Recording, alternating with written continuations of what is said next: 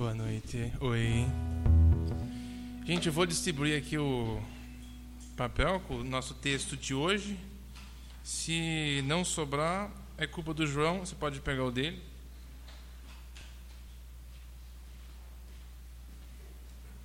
Estamos, estamos, vamos uh, continuar o estudo em Romanos.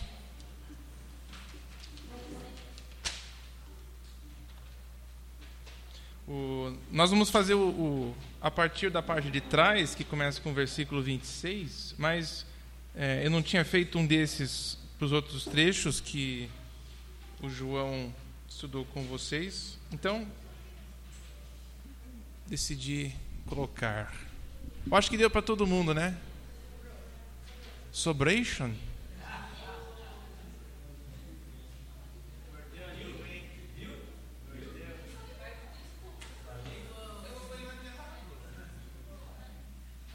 Desculpa, Roti. Hum? Hã? Ah, eu não posso falar isso. Só você que pode. Vamos editar essa parte, João. A gente corta. Então, estamos olhando Romanos 1 e aproveitei de colocar os versículos né, que a gente tinha feito um tempo atrás, só para nós. E como já faz umas duas semanas, só também aproveitar e dar uma olhada em duas ou três coisas. Começando no papel, na parte que começa com o versículo 18. Antes de mais nada, deixa eu só orar por nós e nosso tempo, tá bom? Senhor, obrigado pelo livro de Romanos, obrigado pelo bom, tudo que tem nela, que é bom para a gente. Nos ajuda agora a entendê-la melhor Pedimos a ajuda do Teu Espírito, que ela nos guie, que ela nos ajude a focar no que está sendo falado, de ter a força para prestar atenção. Amém. Estamos, então, essa carta, essa é uma das mais, é a mais comprida né, nas cartas de Paulo e também a mais evoluída em termos de pensamento, que ele vai desenvolvendo um tema por tantos capítulos. Então é difícil, às vezes, de seguir a lógica, porque é enorme. Então, o que eu queria fazer para começar é apenas traçar o primeiro bloco de pensamento dele antes de a gente olhar só alguns versículos, que não vai dar para fazer ele por inteiro. Então, eu pensei, vou marcar para vocês onde começa e onde termina é, essa ideia. E ela começa né, a partir do versículo 16. Então, na sua Bíblia, sei que você tem um papel, mas na sua Bíblia quero te mostrar que a gente viu, digamos que a, a tese de Paulo, né, o que ele está falando. E é legal é, que a gente está estudando isso, porque se você tem alguma dúvida sobre por que, que o evangelho tem que ser do jeito que é, por que, que é pela fé, por que, que a gente acredita que é, não tem outro caminho a não ser acreditando em Jesus e por, por que, que Deus decidiu assim, Romanos tenta desenvolver essa ideia, explicar os conceitos do pecado, de onde veio, por que, que é assim e tal. Então, para os dias de hoje, eu acho extremamente relevante. E a declaração dele, no versículo 17, é que no Evangelho é revelada a justiça de Deus. Tentei descrever isso um pouco, só vou resumir rapidamente. A justiça de Deus aqui sendo Ele cumprindo as promessas dele.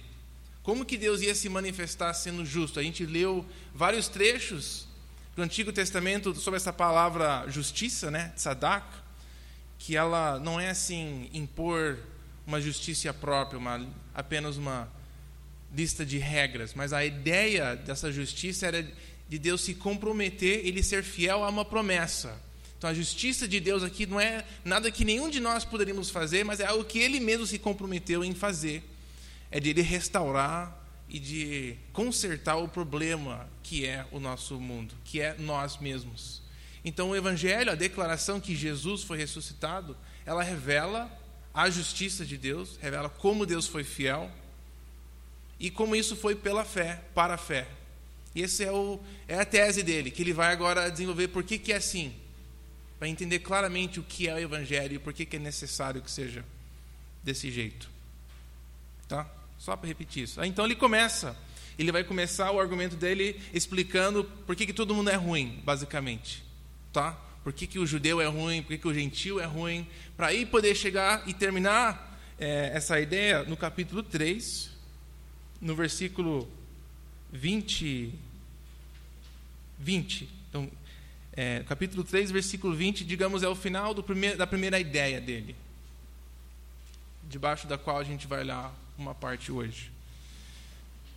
Versículo 20: Portanto, ninguém será declarado justo diante dele, baseando-se na obediência à lei, pois é mediante a lei que nos tornamos plenamente conscientes do pecado. Em outras palavras, o primeiro pensamento dele é: olha, todo mundo é ruim, Deus é muito bom, Ele nos deu né, essas leis e regras, e mesmo você obedecendo todas elas, não dá para você ficar certo com Ele, apenas por obediência a essas regras.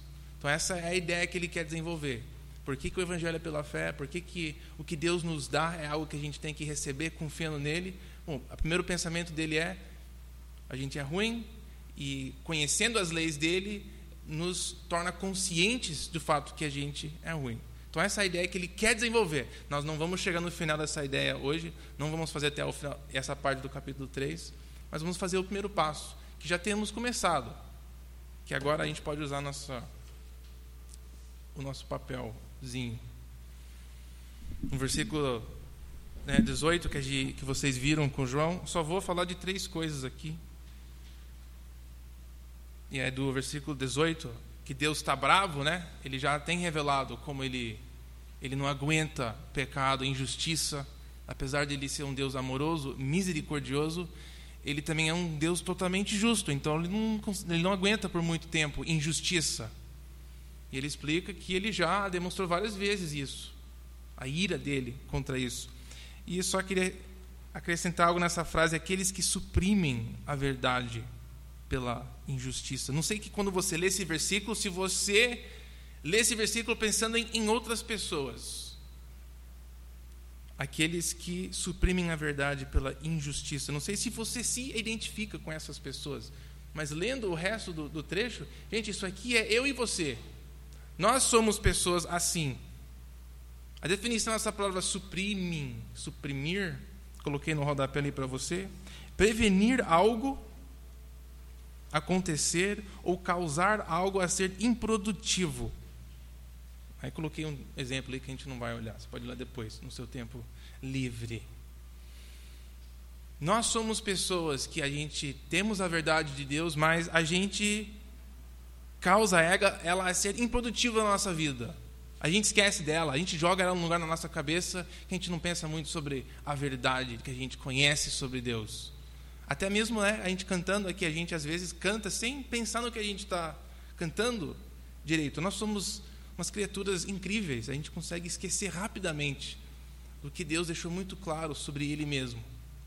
Isso é nós, pessoas que suprimem as verdades. Aí, versículo 21, é a segunda coisa que eu queria acrescentar nesse, nesse segmento de pensamento. É como é que a gente faz isso, na verdade? Como é que a gente suprime? Qual é o processo de suprimir o que Deus tem revelado sobre si mesmo? Como é que as pessoas fazem isso? Como é que nós temos feito isso? É incrível isso aqui. Tem duas palavras que estão em vermelho para você, para elas ficarem diferente do que todas as outras, para você não desperceber elas ou ficarem despercebidas. Desperceber não é um verbo, né? Tá, mas eu verbalizei. Porque mesmo conhecendo Deus, não o glorificaram ou lhe agradeceram. Cara, você quer saber como o jeito mais rápido de você se afastar de Deus, o jeito mais rápido de você se afastar de Deus? é de você não cultivar isso aqui, de agradecer a Deus, não ter gratidão na sua vida, não glorificar, porque esse é o início do caminho para tudo aquilo lá que a gente vai ler nesse capítulo. E o que, que significa essas duas palavras? Nossa, eu fui buscar essa definição dessa palavra e fiquei meio que assim espantado. Olha o rodapé 2. Esse daqui, eu vou te contar que eu demorei para inventar, não inventar, mas de colocar essa palavra, essas palavras de um jeito que fazia sentido. Até tive que pedir ajuda da minha tia, porque ela gente é muito mais, sei lá, clara e objetiva. Então eu reconheço a ajuda dela nesse, nessa frase aqui. Mas essa palavra glorificar, eu sempre tinha na minha cabeça glorificar com a ideia, sei lá, de cantar bem alto, de, de falar coisas boas de ah, elogiar, talvez. Eu acho que eu essas duas palavras juntas, né? Vou glorificar Deus, eu vou elogiar Ele, eu vou falar bem dele, eu vou pensar bem dele. Mas é, é muito mais envolvido essa palavra em, em, grego. Eu não tinha me tocado do impacto, do, do significado dela. Para vocês que estão fazendo o grego, eu coloquei o grego para vocês. Sejam felizes e se sintam é, privilegiados, especiais, porque vocês realmente não são. são Dois, meu convencimento, a ideia de glorificar nessa palavra, é de ter um convencimento a respeito sobre a outra pessoa ou coisa, e o resultado é no reconhecimento do valor e fama dela. Esse, esse, esse primeiro significado eu achei louco. Eu sei que é meio estranho, eu precisei de um tempão para montar, então se a gente leu e você, hã? É, eu entendo. É, a ideia de glorificar alguma coisa, se eu vou glorificar a beleza desse papel, a ideia não é que eu vou apenas falar algumas coisas boas sobre ela. Eu vou falar, olha que legal isso aqui, olha, ele é vermelho e preto e desenhado. Não é eu apenas falar certas coisas e apontar para o papel. Mas glorificar o papel, primeiro eu preciso eu mesmo formar e me convencer que ela é incrível, de fato. O processo começa comigo. Eu mesmo chegar ao ponto de que eu realmente tenho a opinião que isso aqui é maravilhoso. Isso aqui é maravilhoso. Eu estou sentindo e pensando isso. Aí eu, eu faço isso tanto que ele chega ao ponto de afetar o que eu falo, o que eu, o que eu sei lá, como é que eu olho a esse papel, ele, ele me afeta tanto que as pessoas que estão me enxergando de fora elas começam a ver que isso aqui, isso aqui deve ter valor, por causa do jeito que eu estou agindo em relação ao papel.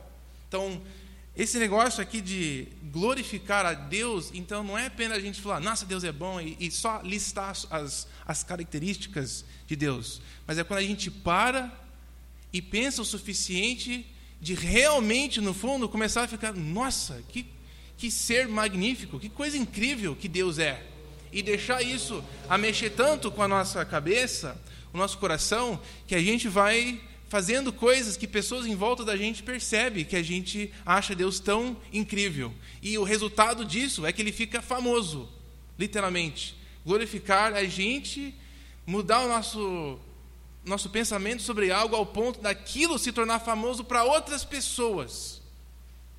Eu, eu acho que isso abrange tanta, tanta coisa, né? É muito mais do que apenas cantar ou falar ou escrever algo sobre Deus. Nossa, é algo profundo. É algo que quer que a gente pare e pense sobre Deus e deixe aquela verdade mexer com a gente.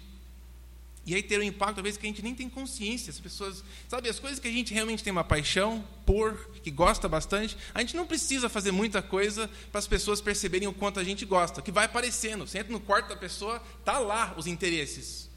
Né? Você entra no mundo da pessoa, tá lá, tá no como é que ela anda, como é que ela fala, onde ela vai, o que ela assiste, o que ela gosta de conversar. Essas coisas vão vão passando, vão estendendo para as outras pessoas. A gente está glorificando coisas sem perceber.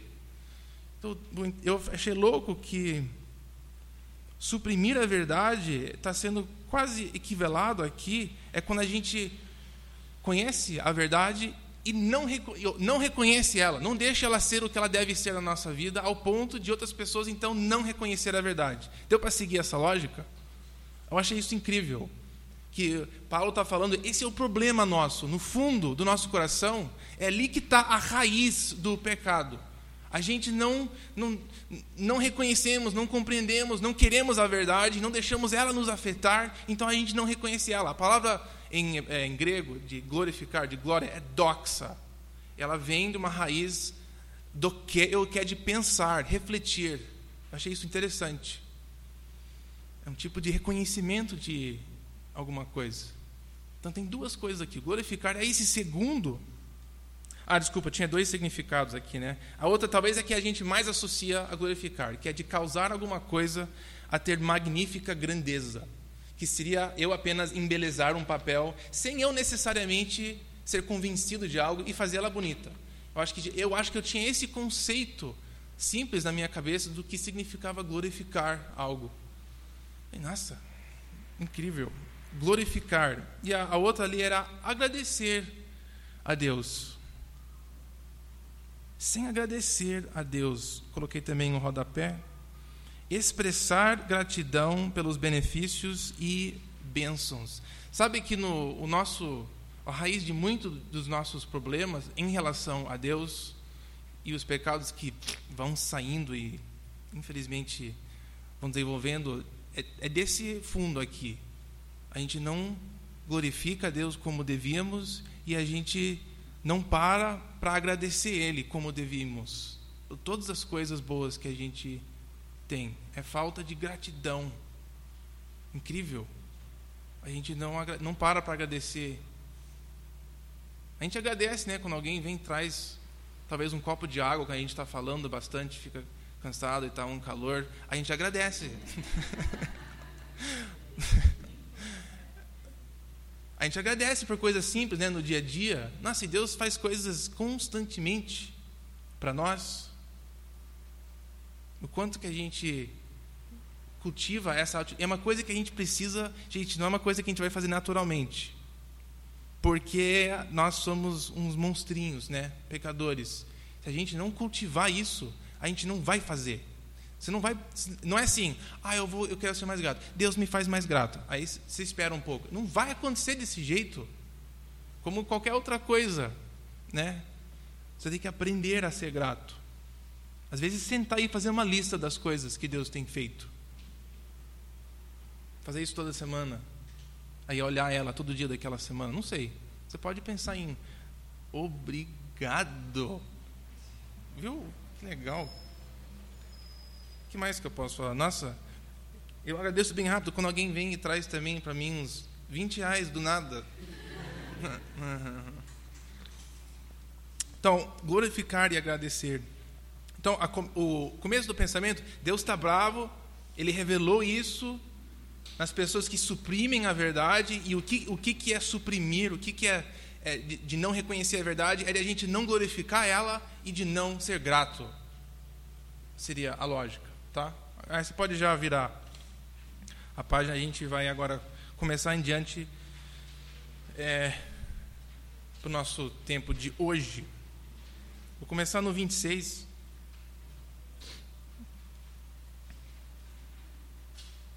26, por isso. Então, quando ele fala por isso, no 26, é isso que ele está se referindo, a essa negação da verdade, essa falta de gratidão, falta de a gente glorificar.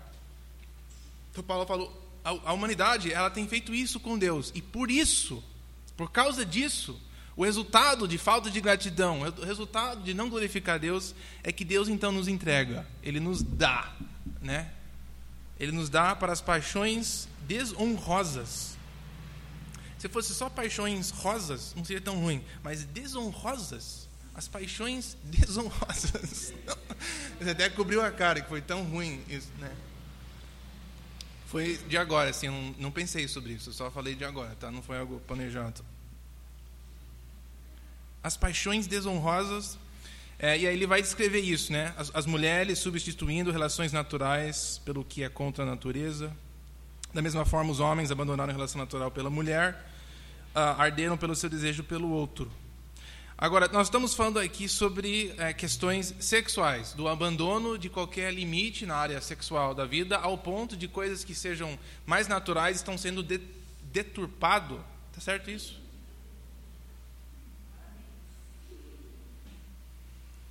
Agora, eu fico tão feliz que agora eu esqueço onde é que, onde é que eu detur, o que que tá? Ah, então, os negócios os negócios sexuais estão sendo deturpados. Vamos editar esse áudio, por favor, João. É, uh, mas pensa assim, a, a raiz disso é não reconhecer Deus. A raiz dessa entrega, a falta de controle sobre essas paixões, do jeito que Romano está descrevendo, que a raiz disso não é apenas que lá tinha assim pessoas nasceram com desejos mais fortes, sei lá. Mas e foi assim, cada um é diferente. Mas Deus escreve meio que tipo um processo. Ele, e ele está intimamente, intimamente envolvido nesse processo, onde ele fala: você não quer me glorificar, é, você não quer me honrar, você não quer ser grato a mim. Infelizmente, eu te fiz para fazer isso, e a consequência disso é que você vai adorar outra coisa, né? É assim que vai acontecer. Então a gente é entregue a essas paixões. Sabe, é, eu estava lendo um livro uns anos atrás, cujo título era que nós nos tornamos as coisas que a gente adora. E Deus nos fez então para adorar Ele, servir Ele, e conforme a gente faz isso, nós vamos sendo conformados na Sua semelhança. Foi, foi por isso que a gente foi feito, ser que nem Ele e refletir a glória dele na terra. Mas quando a gente decide de tirar Deus e não vamos, vamos colocar Ele no centro, como é que a gente faz isso? É apenas agradecer Ele e ser enchidos e, e mudados pela verdade dele. Quando a gente não faz isso, a gente coloca outra coisa naquele lugar e aquilo começa a, a nos transformar, a nos moldar. E isso é a descrição disso. Não é por acaso que na nossa sociedade, é, isso já aconteceu várias vezes em tempos passados, aonde Deus vai saindo do centro do pensamento intelectual não faz mais parte, ah, tem também uma tendência do, do, abandono de limites sexuais naquela sociedade. Historicamente, você pode ver exemplos disso. A sociedade romana é um, é um dos exemplos é, disso. É muito interessante o que Paulo descreve aqui não é assim aleatório. E o que a gente vive hoje em dia, essas conexões de um, de um mundo cada vez mais secularizado, né, desde alguns 300, 400 anos atrás, de, aos poucos tirando Deus como centro do pensamento, até mesmo acadêmico, vai tendo esse tipo de impacto na, na humanidade. O abandono dessas coisas. Deus vai, tá, eu vou aos poucos te entregando a isso, infelizmente. Triste, né? Muito triste. E o, a recompensa disso é exatamente isso. É engraçado pensar que quando Deus julga isso, julga o abandono, ele não vem assim, eu vou colocar, que nem, eu penso julgamentos em Sodoma e Gomorra, né? E pessoa, todo mundo é queimado, ou vira em sal, um pilar de sal. Eu acho estranho isso como um julgamento. Né? Por que sal, né? É, não sei. Mas o julgamento de Deus em relação a essa desobediência, quando a gente não reconhece a verdade, é de Ele até nos dar o que a gente está buscando, nos entregar aquilo e a ser controlado por aquilo. Olha o versículo então 28 agora. Nós vamos acampar aqui nesse versículo, que eu acho que é o versículo chave. Por isso, versículo 26, Deus entregou. 28 é a, é a próxima conexão, a próxima parte lógica. Como é que é tipo um resumo, né? Ele está falando isso de novo. E como também não aprovaram Deus para tê-lo no seu conhecimento, que é o, que eu acabei de falar, quando a gente tira Deus no nosso processo de pensar, ele não é mais importante, ele não é mais um, uma pessoa ou uma ideia que vale a pena a gente pensar e refletir, e a gente olhar e, e deixar a verdade de Deus e tudo que ele tem se re, revelado sobre si mesmo afetar o nosso pensamento sobre a vida, quando a gente decide fazer isso, é quando essas coisas acontecem. Mas ele fala quando, é, como não aprovaram, e eu queria olhar essa palavra que está em vermelha que eu acho interessante isso aqui também. O que, que significa não aprovar Deus? No rodapé 5 ali, nós temos duas, duas coisas aqui que descrevem essa palavra. A primeira, fazer uma avaliação crítica para determinar autenticidade. Eu acho que essa primeira definição não se aplica ao nosso contexto, porque uns versículos anteriores, ele já diz que a gente conhece a verdade. O problema não é ignorância. Então eu acho que esse primeiro não vale, mas eu acho que o segundo vale totalmente aqui o sentido. Chegar a uma conclusão sobre o valor baseado numa série de testes. Então eu vou pensando, eu vou usando certos padrões e eu chego à conclusão que isso aqui não tem valor para mim. Então por que, que Deus nos entregou? Porque quando a gente olhou a Deus, nós não decidimos que ele valia a pena a, sei lá, a, a ser o que ele é. Ele não é um ser que vale a pena ser o centro de tudo. Não é, não é isso louco essa ideia? Pesquisamos, pensamos, olhamos e sabe o que? Não acho que é tão grande coisa. Como os homens não aprovaram Deus, e não aprovaram ter ele no seu conhecimento, de não, não eu não acho muito relevante. Sabe o que a gente faz? A gente faz isso em prática muitas vezes. Talvez em teoria você nunca falaria isso. Mas se você realmente achasse que vale a pena ter Deus no seu pensamento, cara, você estaria engolindo este livro. Né? Se realmente valesse a pena a conhecer isso aqui para a nossa vida, estou sendo honesto comigo mesmo e, e com vocês. A gente pode falar, não, não sou assim, mas a, na prática essa é a verdade, né? O nosso coração parece que o jeito que a gente faz, as nossas ações revelam muito mais. Não aprovamos a Deus para tê-lo no nosso conhecimento. Não achamos que vale a pena o trabalho, o esforço necessário para conhecer o que Ele quer falar, o que Ele tem a dizer sobre a nossa vida. Que Ele tem tudo, Ele tem, a, ele tem algo a falar sobre tudo da nossa vida a gente deve pensar, como a gente deve agir, aonde a gente deve ir, como devemos viver a nossa vida. Tem tudo aqui que a gente precisa para viver uma vida que agrada a Deus. Então a gente, como o resto da humanidade, não aprovamos, não achamos que Deus tem valor suficiente para fazer parte do nosso pensamento, da nossa avaliação das coisas, né, das decisões que a gente toma diariamente. É, nos, como é que a gente decide viver a nossa vida, como é que a gente vai tomar conta do nosso corpo, como é que a gente vai interagir com outras pessoas na nossa vida, como é que a gente vai tratar familiares. Essa é a ideia aqui, que Deus não faz parte do nosso dia a dia, talvez faz parte do domingo, ou sei lá, de uma reunião, mas não aprovar Deus é de não deixar Ele fazer parte das coisas.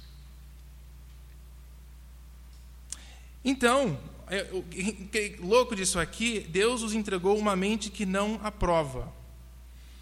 E a razão que eu coloquei as duas palavras em vermelho é para você ver que essa mesma palavra foi usada para descrever o que Deus fez. A gente faz uma coisa e ele tá, vou fazer, tá bom, você quer isso? Então tá bom, vou fazer a mesma coisa para você. Deus às vezes no julgamento dele ele é meio sarcástico ou irônico, no sentido de que ele acaba dando um julgamento. Por exemplo, as dez pragas. Isso é meio irônico na parte de Deus. Por que, que eu digo irônico? Porque as coisas que eles adoravam, as coisas que eram deuses para eles, Deus é, ok, vou te mostrar um negócio. Pá! Você adora esses sapinhos, vou encher a sua casa com eles. Sabe que os egípcios eles tinham um relacionamento com o rio Nilo, chama em português? que era tipo que uma reflexão da divindade, porque era, era a fonte da vida deles. Era um tipo uma coisa dourada. Então esse negócio de fazer tudo vermelho, tornar em sangue, é, é Deus, ok, você adora esse negócio? Se achando a, o urso militar do mundo, com as suas carroças, seus cavalos, que eles tinham uma abundância de cavalos e tinham fazendas até fora da cidade onde eles cultivavam cavalos, isso não era fácil no mundo antigo, de você ter um lugar onde você pode cultivar os seus próprios cavalos, que eles usavam para as carroças. Deus fala: Você se acha tão legal? Eles tinham um Deus chamado Mot, que era o Deus das águas, o Deus da morte, que tinha o poder e a autoridade sobre a morte. Deus fala: Você acha que você é todo poderoso? E você tem esse Deus das águas? Vou te mostrar um negócio. Deus é meio irônico nesse sentido, do jeito que ele julga.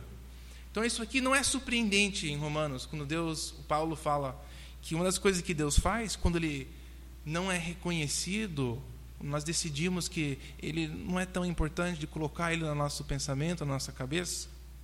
Fala, tá bom. A consequência disso, infelizmente, é que a sua cabeça, a sua mente não vai conseguir aprovar as coisas. Que significa o quê? É decidir o valor de alguma coisa baseado numa série de testes, que nem a gente viu. Você vai ser entregue a uma mente que não consegue encontrar valor nas coisas onde você deveria encontrar o valor. Então, quando a gente rejeita a, a verdade, a verdade de Deus, quando nós não o glorificamos como deveríamos, quando nós não somos gratos como deveríamos ser, ele nos entrega as paixões. E como é que isso acontece? Bom, ele nos dá uma mente que não consegue, não consegue saber o que, é bom. O que, é bom para mim? O que, eu deveria fazer? Como é que eu deveria viver a minha vida? Como que eu deveria passar o meu tempo? O que, seria bom e o que, que seria ruim? O que, que eu deveria fazer num final de semana? O que, seria bom para a minha cabeça, minha alma, meu coração? Quando a gente não reconhece Deus e coloca Ele no centro do conhecimento, é isso que acontece com a gente. A gente não tem a capacidade mais de, de, de enxergar isso.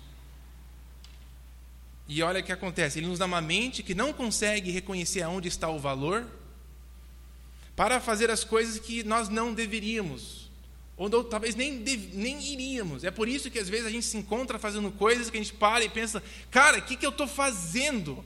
É porque nós fomos entregues uma mente que não está conseguindo enxergar direito as coisas e nos leve até os lugares que a gente não devia.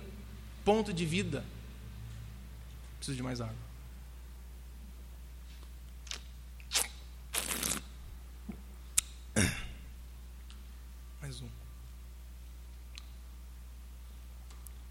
Obrigado de novo, está valendo a pena. Para fazer as coisas que não deviam. Agora eu coloquei aqui essa palavra enchidos e eu fiquei intrigado com essa palavra enchidos. Porque geralmente as traduções têm cheios. Né? Fazer as coisas que não deviam, cheios de injustiça, malícia e tal. Mas na verdade é a palavra enchidos. E qual que é a diferença, Dimas? Que grande coisa, seu tonto. Bom, é o seguinte: quando é cheios, a, a palavra cheios não fala muito sobre como você ficou cheio. Só apenas cheios. Deus te deu uma mente para você ficar meio idiota e aí você fica cheio. E a palavra cheio não, não fala nada sobre como, che, como você chegou a estar cheio. Mas enchidos ela diz duas coisas. Enchidos de alguma coisa. Enchido significa que algo aconteceu com você para você estar cheio. E você, você não foi a pessoa que se encheu. Você foi passivo. É um verbo passivo. Significa que você foi apenas um cúmplice. Mas outra coisa te encheu. Você foi enchido. Tá? Se eu falar, eu fui enchido com água. A ideia é que eu não me enchi. Senão eu teria falado, eu me enchi de água enchido, alguém me encheu. Um outro agente veio e me encheu com água. Então ele fala que você, quando você abandona a verdade, não glorifica a Deus no sentido de deixar a verdade mudar a sua opinião sobre ele ao ponto de outras pessoas serem afetadas pelo seu comportamento e de você não viver uma vida grata, tem consequências drásticas. Deus nos entrega a uma uma cabeça que não consegue encontrar valor e acabamos fazendo coisas estúpidas com a nossa vida. E a gente deixa a nossa vida ser enchida. Nós deixamos a nossa alma ser enchida com o quê? Primeira lista de coisas é o versículo 29. Nós somos enchidos com injustiça. Como é que uma pessoa fica cheia de injustiça? Fiquei pensando para mim mesmo essa semana. Dimas, como que alguém fica cheio de injustiça?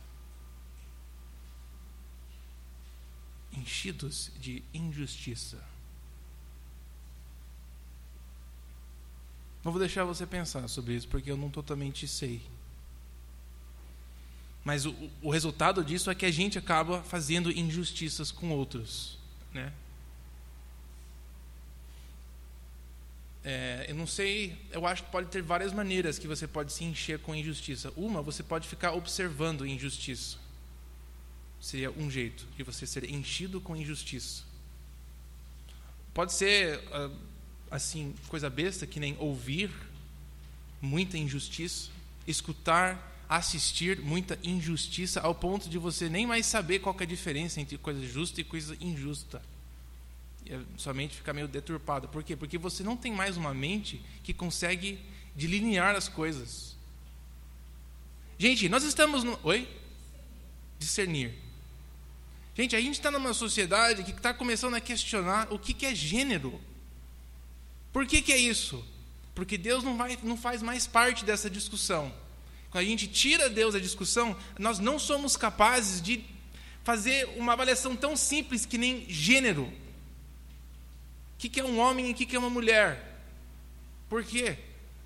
Porque Deus está nos entregando a uma mente que não consegue fazer essas decisões mais. E começamos a fazer coisas absurdas que não devíamos fazer. E a gente acha que é tudo bem se encher com injustiça, ficar em volta dela, de deixar ela acontecer em volta da gente. E às vezes, a nossa falta de habilidade de discernir nos leva a lugares onde nós somos injustiçados. E nós acabamos, então, pelo resultado disso, a injustiçar outras pessoas. Tá bom, mas eu acho que eles pegaram a ideia. Tá, eu acho que é várias maneiras que você pode ser enchido pela injustiça. A gente deixa isso acontecer. Malícia. Droga, bati no óculos e agora fica um negócio aqui. É horrível isso. Vou ver se eu consigo agora ficar assim. Enchido de malícia nossa cabeça a gente acha que é tudo bem. Eu acho que é muito estranho hoje, muito estranho não, mas eu entendo, na verdade, é só chato que a gente está tão acostumado de ter a nossa cabeça enchida por tanta coisa horrível que assim não é grande coisa eu assistir algo que eu não devo fazer, né? A gente chega a esse ponto onde tudo bem eu assistir uma outra pessoa é só um ator, mas a que ponto isso é tudo bem para você? Não sei. Você deve pensar sobre isso.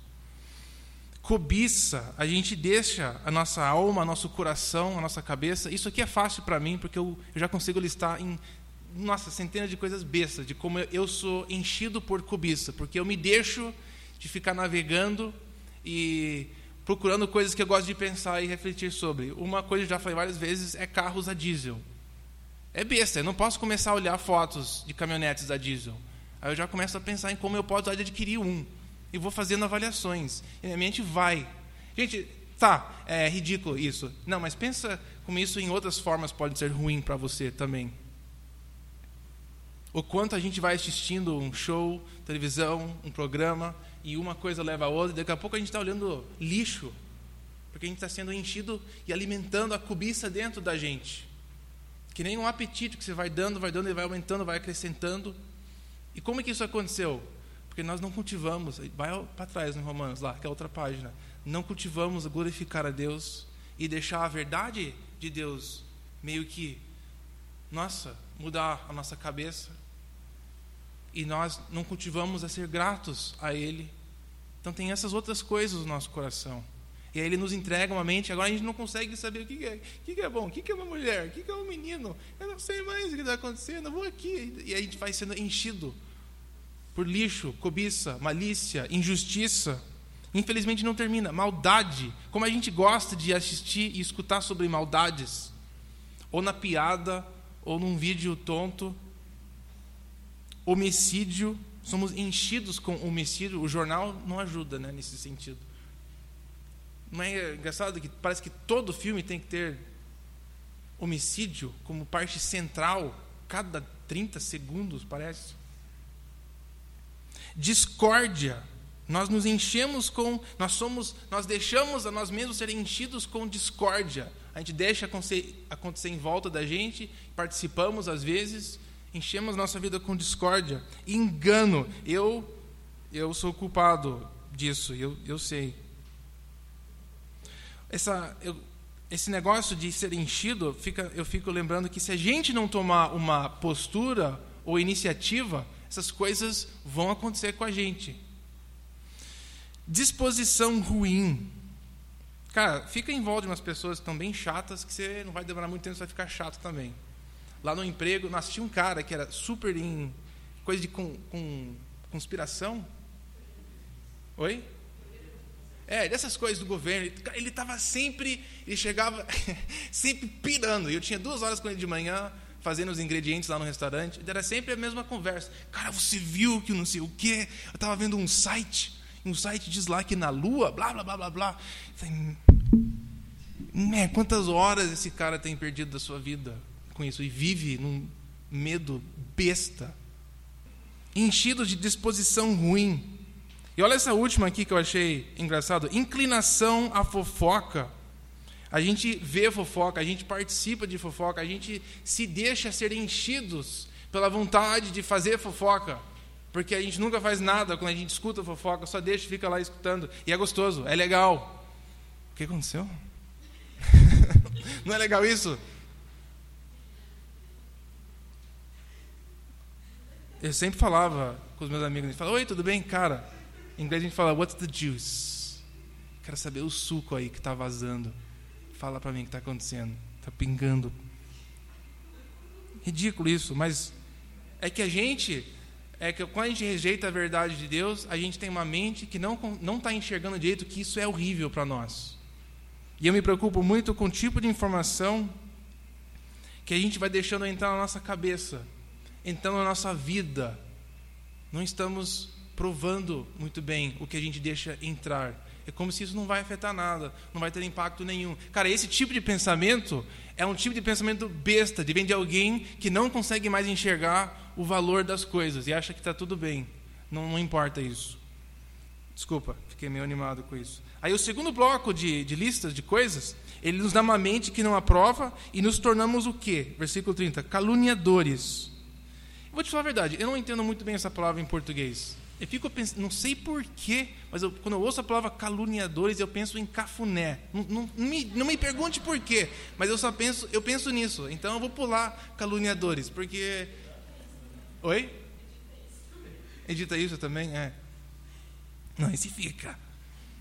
Caluniadores, mas os, os próximos é, eu entendo melhor. Pessoas que odeiam Deus. Como é que uma pessoa pode chegar a odiar a Deus? Bom, porque a raiz das coisas a gente não, não quer a verdade, não queremos ser gratos, e isso vai, o processo disso leva a Deus nos entregando a paixões, nos entregando uma mente que agora não consegue mais, tá? E vai, você vai indo, que isso aqui é um tipo descendo assim numa escada. Tá indo, tá indo, tá descendo. E agora, nos tornamos em pessoas que odeiam a Deus, questionam o caráter dele, acham que ele é um chato, ausente, cara que não fala nada, que pode fazer tudo, mas não faz. Violentos. Nós achamos que agir com agressividade é a resposta, que vai resolver coisas, que, que demonstrar ira, demonstrar força, vai fazer as coisas se acertarem. Isso nunca vai funcionar. A humanidade está tentando fazer isso desde que ela tem se organizado em cidades. Usar força. Resolve algumas coisas por um tempo. E aí.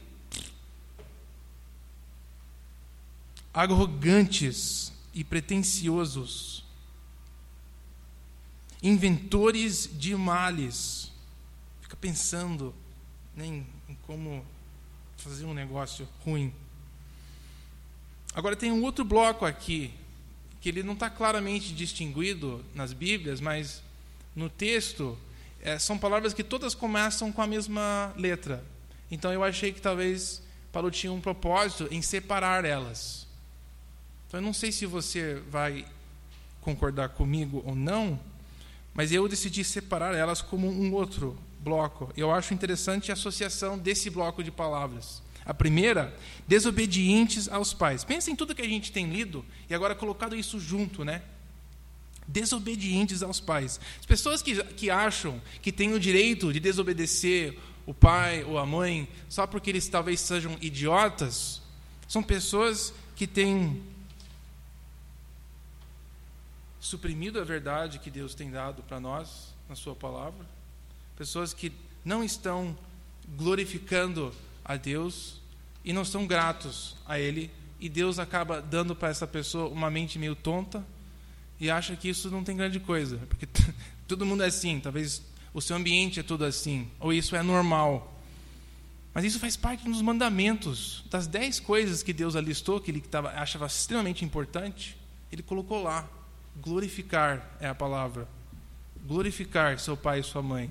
Não fala, não fala assim, se os seus pais merecem, você faz isso. Não, glorifique seu pai e sua mãe. Vai arranjar um jeito, alguma coisa, para você mudar a sua opinião sobre os seus pais, ao ponto de você agir de alguma forma que outras pessoas vão gostar deles. É basicamente isso. É um absurdo isso, às vezes.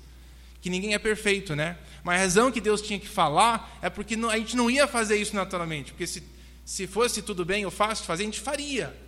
Mas Deus precisa mandar a gente a fazer, porque Ele sabe que isso vai ser bom. Ele dá uma promessa. É a primeira mandamento de Deus com uma promessa.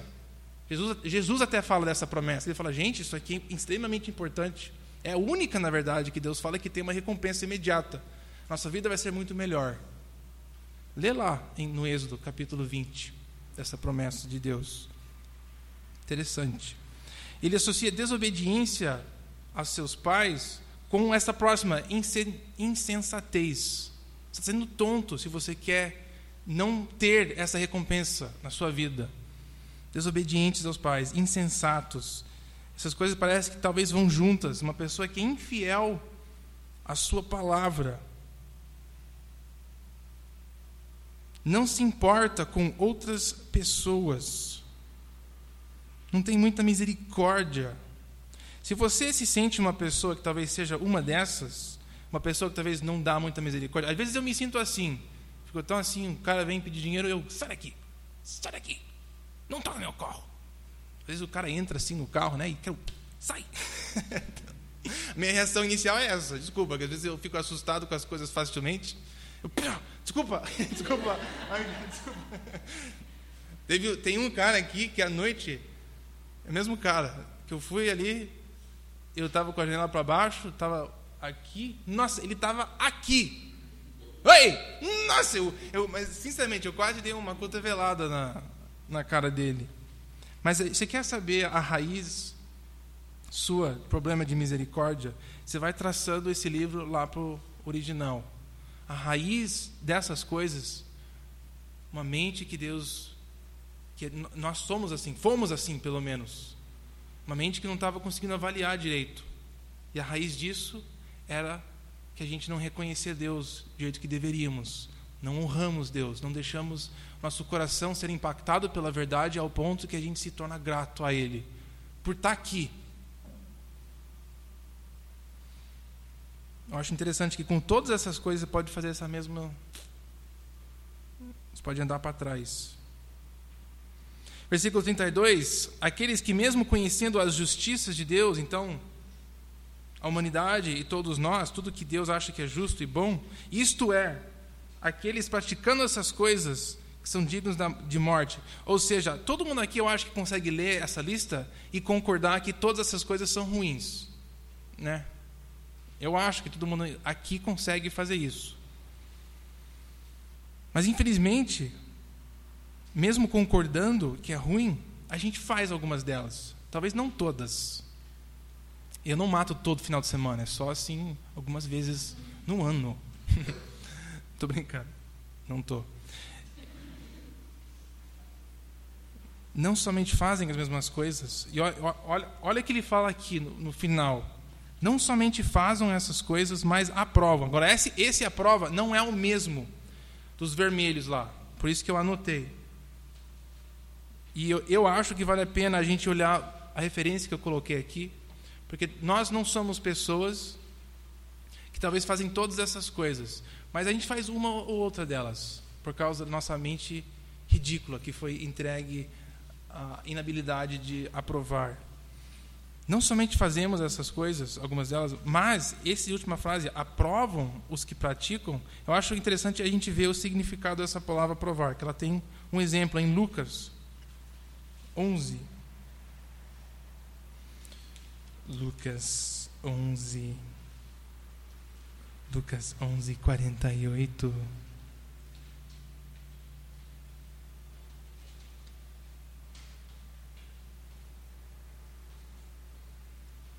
Onze quarenta e oito.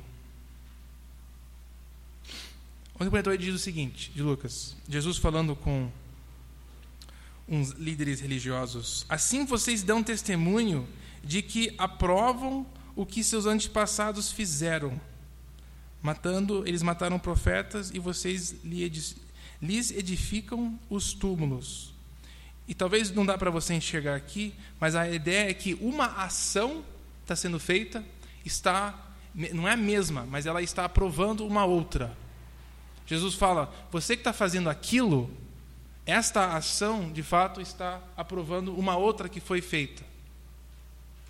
Então talvez você não está fazendo aquilo, mas essa outra ação que você faz, ela aprova aquela. Então voltando ao texto de Romanos, conhecendo as justiças de Deus, talvez a gente não faz todas essas as coisas, mas infelizmente a gente acaba aprovando elas, no sentido de que algumas das nossas ações deixam elas a continuar. Nós não fazemos nada em relação a elas ao nosso redor. Muito pelo contrário, a gente é enchido por elas. Então, essa descrição toda que ele tem feito até o final do primeiro capítulo engloba todo mundo. Né? Faz parte do início da lógica de Deus falar que ele, sendo fiel, tinha que ser uma coisa que alguém ia fazer por nós, porque a gente se encaixa nessa situação. Mesmo não fazendo todas as coisas ruins, infelizmente, outras ações nossas abrem a porta para essas outras coisas serem feitas e a gente não, não se importa muito com isso. Então, é coisas ruins, né? Infelizmente, nós temos que mais ou menos terminar é, nesse modo, mas eu não queria deixar você neste ponto apenas porque essas palavras elas aparecem em outro lugar mais para frente em Romanos e eu queria que você veja como o livro ele ele está indo, ele está caminhando, tá? A gente está seguindo uma lógica e quando você segue essa lógica, a gente chega num capítulo mais para frente e fala, ah, legal, que ele vai, ele vai começando, ele precisa estabelecer, Paulo precisa estabelecer claramente que que tipo de pessoas a humanidade é e nós somos, qual é a nossa condição. E aí mais para frente ele vai oferecer a grande resposta para você compreender totalmente o que é que Jesus faz por nós. Jesus não apenas vem e nos dá um ingresso para pegar um trem quando a gente morre e ir para um lugar super legal, que tem um monte de sorvete a gente fica voando para lá e para cá. Isso não é a vida eterna. Ficar voando nas nuvens. Ele nos liberta hoje e agora dessa condição que a gente leu. E ele oferece, Igor, abre comigo capítulo 12 agora. Agora, abre a sua Bíblia ao capítulo 12 de Romanos.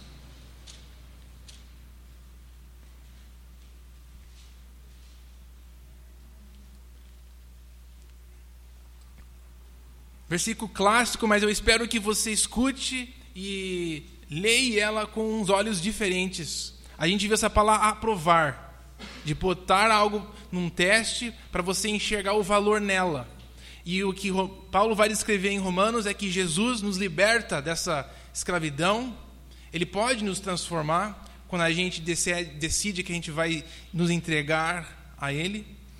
E uma das coisas que nós somos chamados a fazer, versículo 2, do capítulo 12.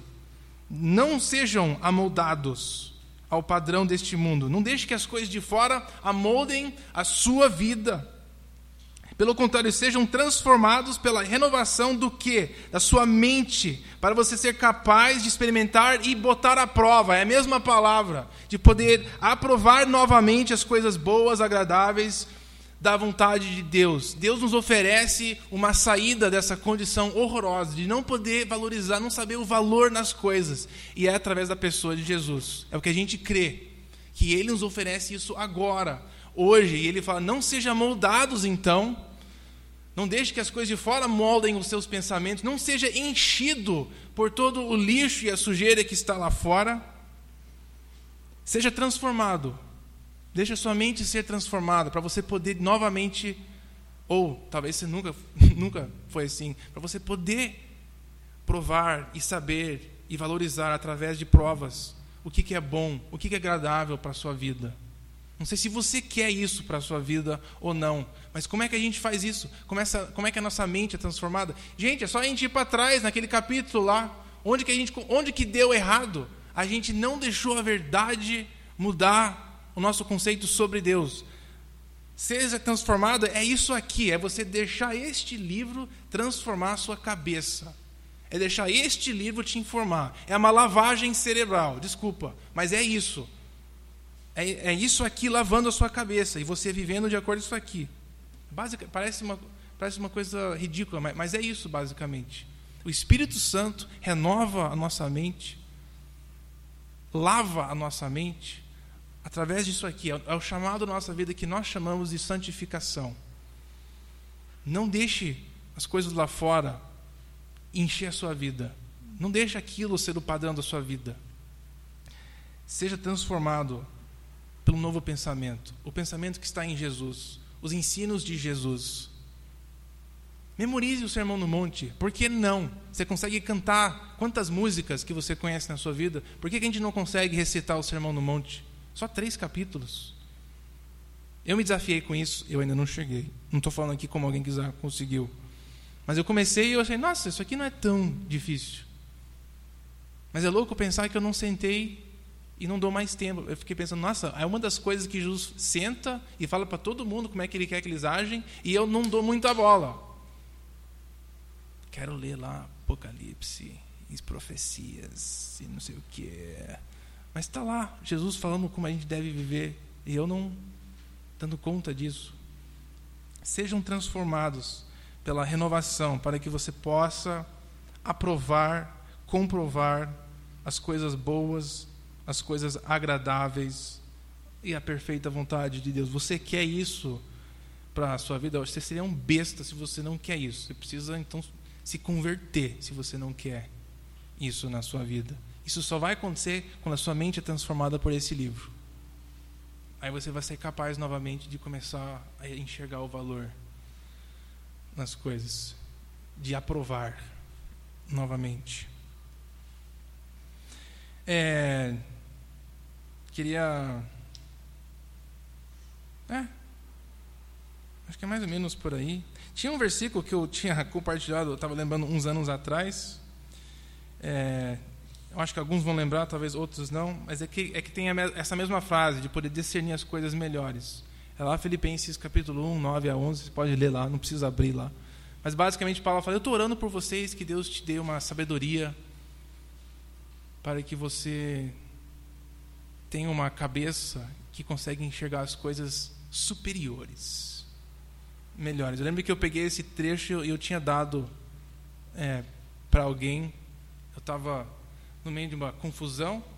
Tinha uma amiga minha estava noiva, eu não estava noivo. E nós começamos a conversar. Aí deu um negócio lá. Ela decidiu que ia acabar o noivado com o cara. Falei, legal, agora é nós. Aí o cara não desistiu. Agora é nós dois. É, entendeu, João? Aí o cara desistiu, aí não desistiu. Aí lembra que eu dei esse versículo para ela. Olha, eu vou orar por você, para que Deus dê seu discernimento para você poder saber as coisas melhores que Ele tem na sua vida. E aí Deus, Deus respondeu a oração e casou com, e casou com o cara. foi muito legal como Deus responde as orações. É, é fiel. Isso foi uma outra vida, muito tempo atrás, lugar muito distante daqui. É, mas a gente só queria terminar num, num sentido mais light, porque essa questão é extremamente prática para todas as decisões da nossa vida. A gente está precisando, a gente conversa com pessoas vem aqui conversar com pessoas mais velhas para saber o que, que eu faço agora nessa situação. Nós estamos sempre enfrentando coisas diferentes. E nós precisamos de uma mente transformada para tomar as decisões mais básicas da nossa vida, como prosseguir, como tomar a decisão com o nosso tempo, vida, trabalho, roupa, corpo, comida, sei lá. Deixa essa, essas verdades transformar a sua mente, que Deus tem algo a falar sobre tudo isso. Absoluta certeza. Só cuidado em fazer essa oração nessas situações, que funciona. Vamos orar.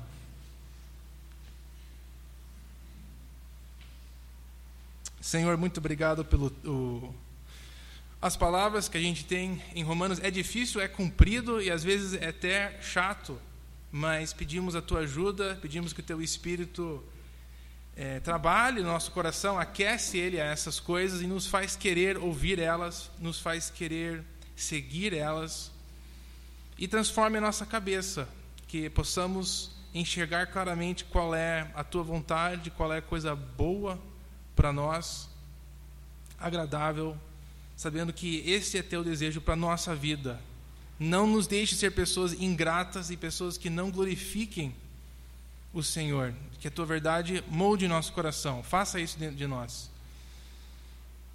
Te agradeço por essas tuas promessas de, de nos responder quando pedimos assim. Amém.